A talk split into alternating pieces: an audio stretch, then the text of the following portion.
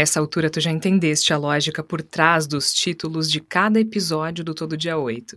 Pegamos um traço que nós consideramos interessante para apresentar as mulheres do Brasil. A escritora que adorava valsas vienenses, a revolucionária que jamais perdeu a ternura. Pois neste último episódio da temporada, a escolha escapou de nossas mãos. Nós poderíamos falar da freira apaixonada por futebol, da moça rica que dedicou a vida aos pobres, da religiosa que era amiga de políticos e empresários, da irmã que viveu sob penitência, do anjo bom da Bahia, ou ainda, quem sabe, a mulher que amou a todos. Mas em 13 de outubro de 2019, o Papa Francisco entregou o nome do episódio de bandeja quando canonizou a baiana, sob o título de Santa Dulce dos Pobres. O que fazer para mudar o mundo? Amar. O amor pode sim vencer o egoísmo. Todo dia 8. Todo dia 8 uma história. Todo dia 8 uma mulher. Episódio 10. Dulce, a santa brasileira. A gente aqui é somente um instrumento bem fraco nas mãos de Deus. Há outras santas brasileiras, mas apenas Santa Dulce dos Pobres nasceu no Brasil. A primeira santa nossa nasceu Maria Rita Lopes Pontes em 1914. Era a segunda filha de Dona Dulce Maria e do dentista Augusto Lopes Pontes. Mariinha, como era chamada, era, portanto, uma moça que pertencia à elite de Salvador. Aliás, tão elite que, a certa altura da adolescência de Marinha, a família era vizinha do médico Francisco Peixoto de Magalhães Neto. Magalhães, o segundo filho do doutor chamava-se Antônio Carlos. Já fez as contas, né? É isso mesmo. Antônio Carlos Magalhães, que no futuro viria a ser um dos políticos amigos de Irmã Dulce. A freira amiga de malvadeza, veja você. Mas voltemos à infância de Marinha. Maria Rita, infelizmente, conheceu a dor desde cedo.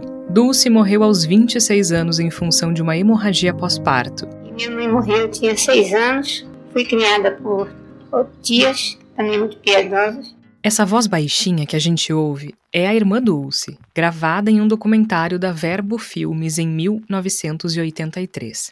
Marinha era uma criança terrível, ela pintava muito, como diria depois irmã Dulce.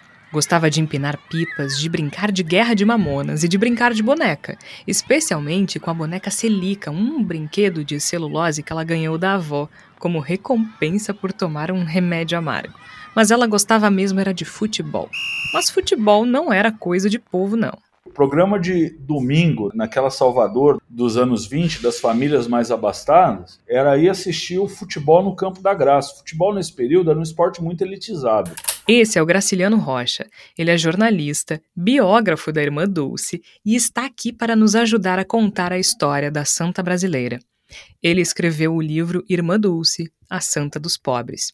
Segundo ele, o futebol foi a primeira devoção da religiosa.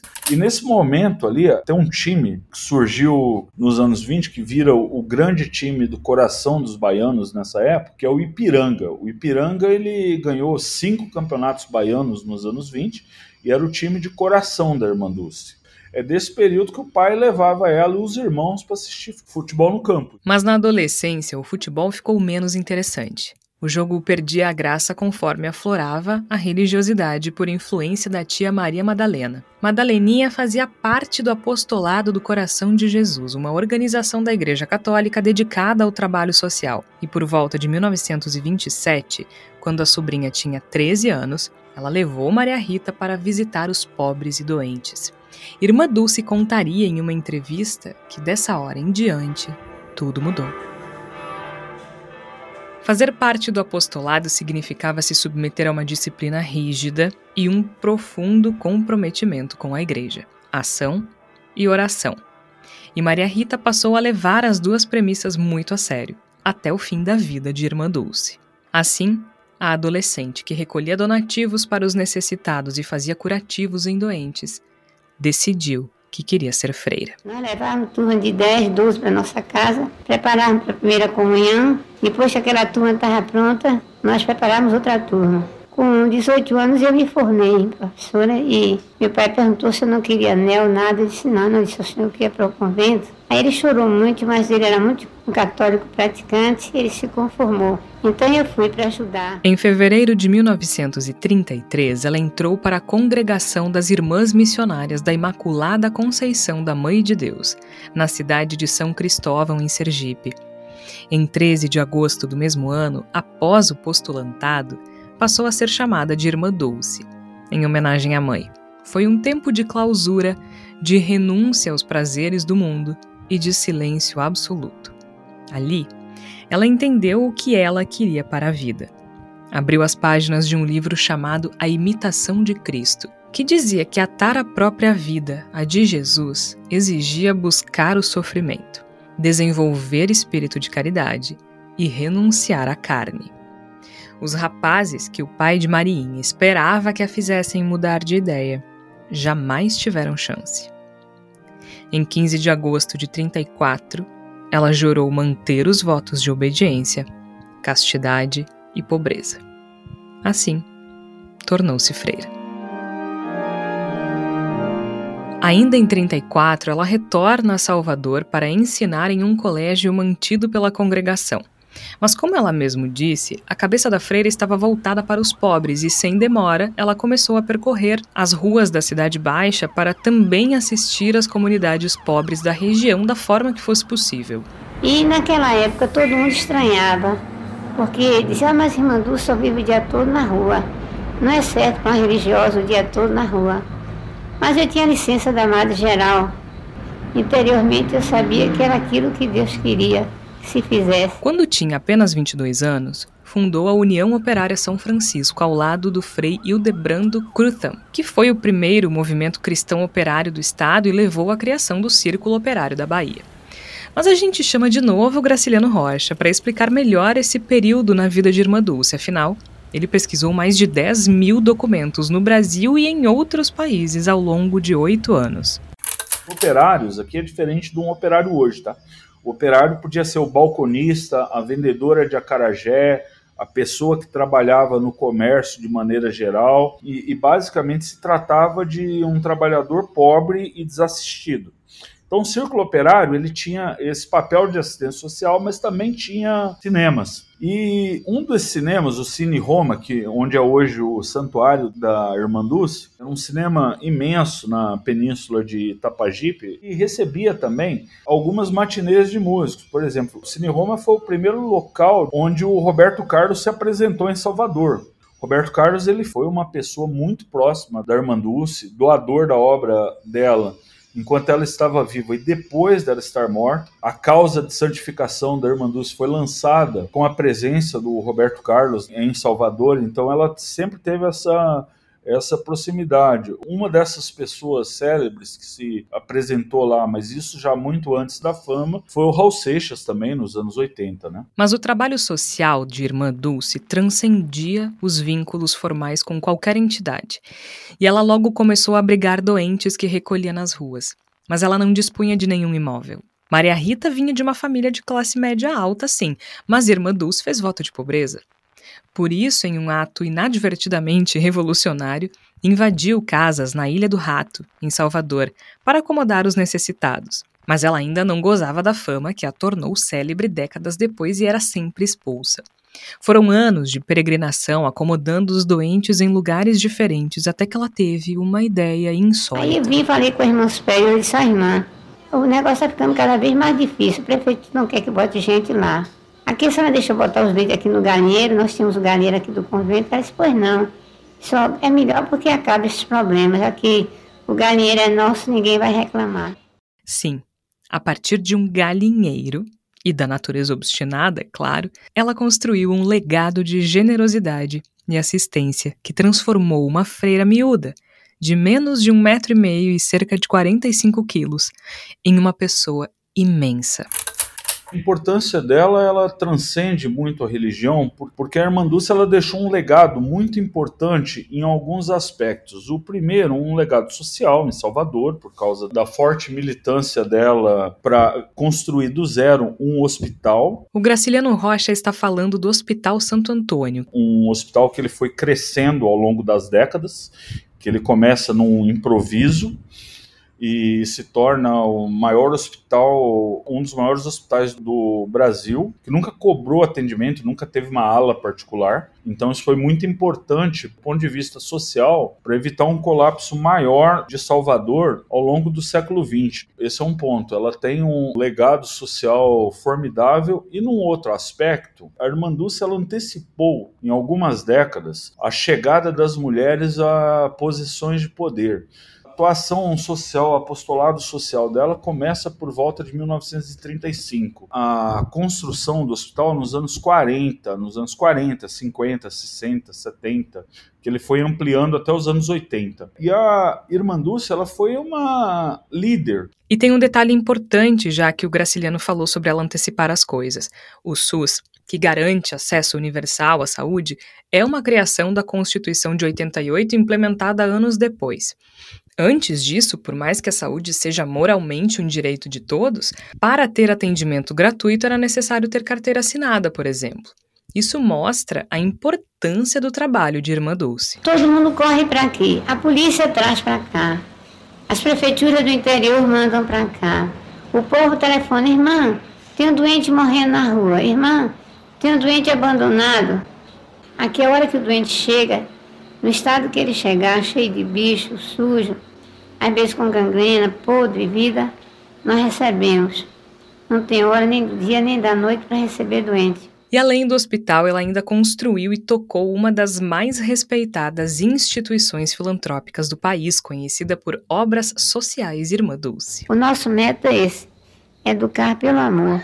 Arrisco dizer que a irmã Dulce era a conservadora mais revolucionária de que se tem notícia. Nos anos 40 era uma coisa raríssima você ver uma mulher numa posição de liderança, qualquer que fosse o segmento da sociedade.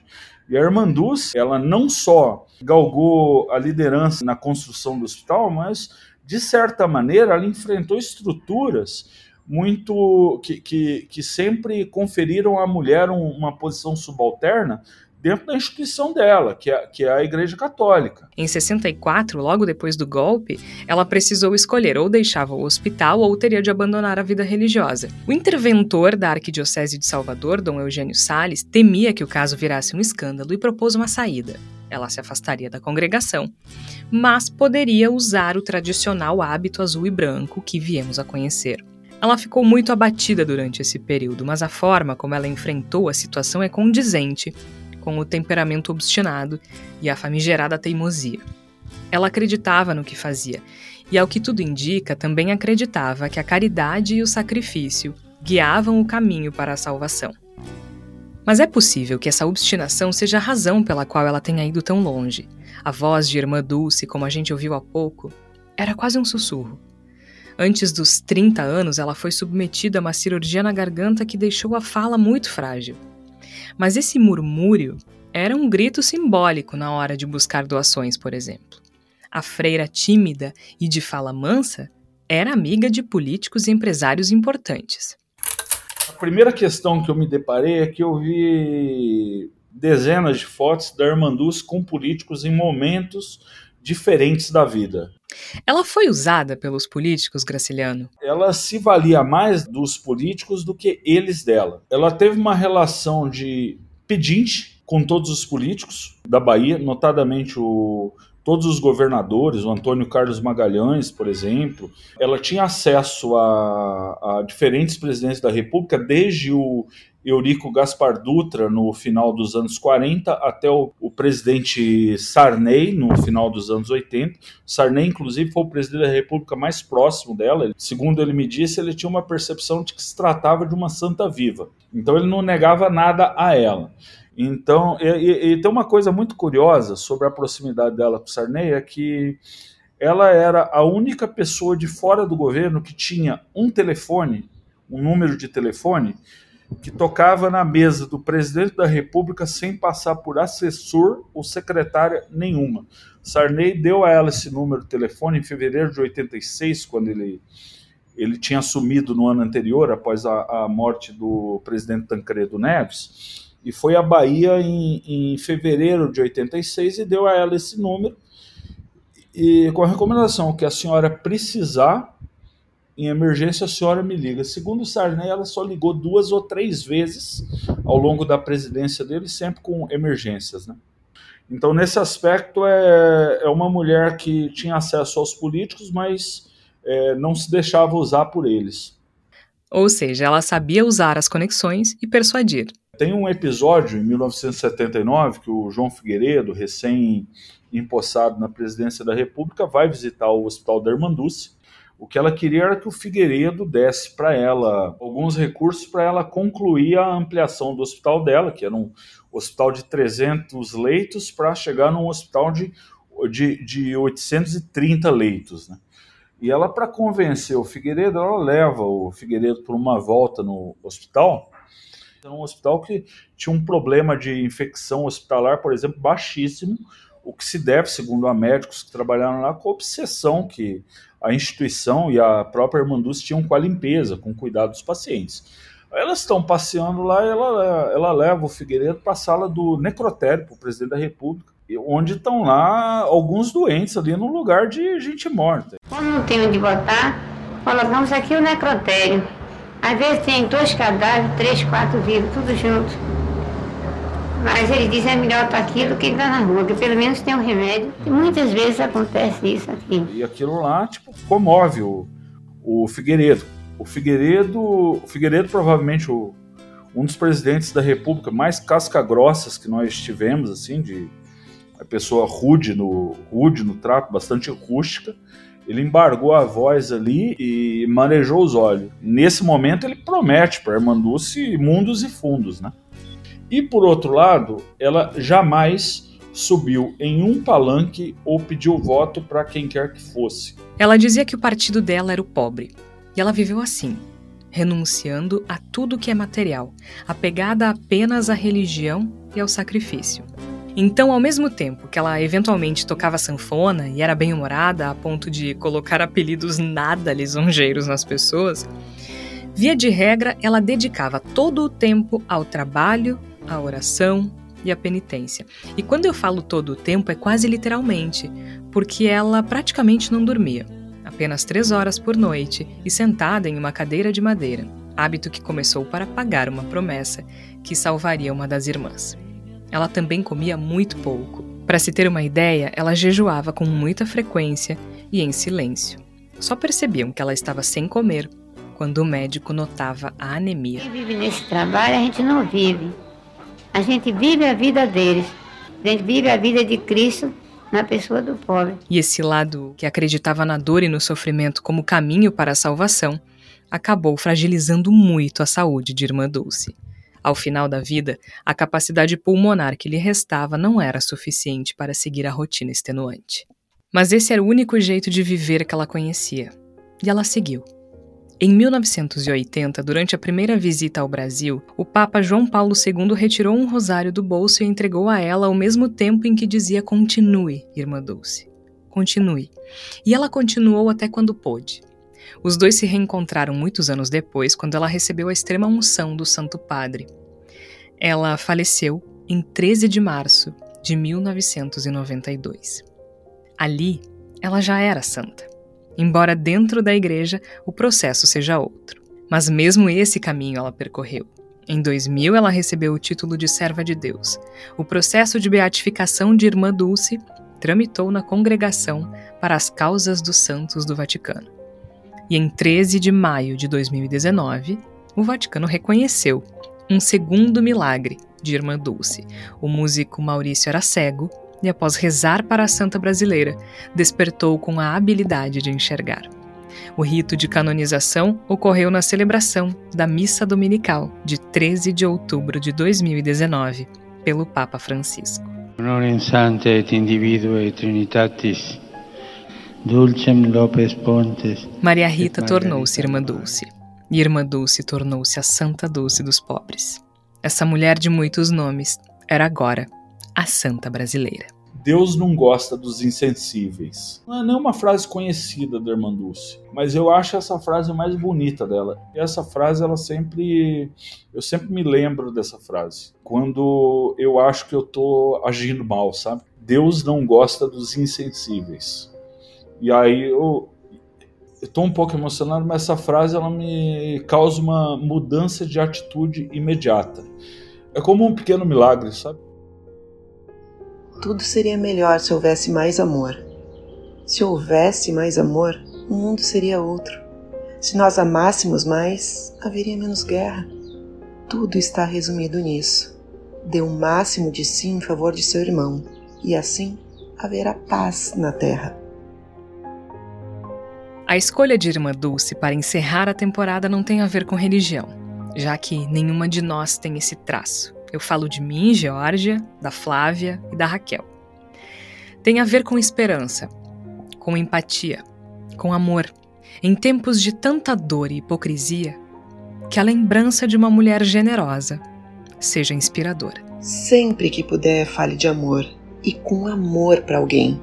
Faz bem aos ouvidos de quem ouve e à alma de quem fala. Todo dia 8. Todo dia 8, uma história. Todo dia 8, uma mulher. Episódio 10. Dulce. A Santa Brasileira. Produção Flávia Cunha. Pesquisa Flávia Cunha e Georgia Santos. Roteiro, apresentação e edição Georgia Santos. Locução Raquel Grabowska. Trilha sonora original Gustavo Finkler. Trilha adicional Storyblocks. Além da entrevista com Graciliano Rocha, a pesquisa foi baseada no livro Irmã Dulce, A Santa dos Pobres, de autoria do jornalista, e ainda em informações das obras sociais Irmã Dulce. A voz de Irmã Dulce foi extraída de trechos do documentário da Verbo Filmes de 1983. O Todo Dia 8 é uma produção do Voz. Acesse voz.social. Voz com S.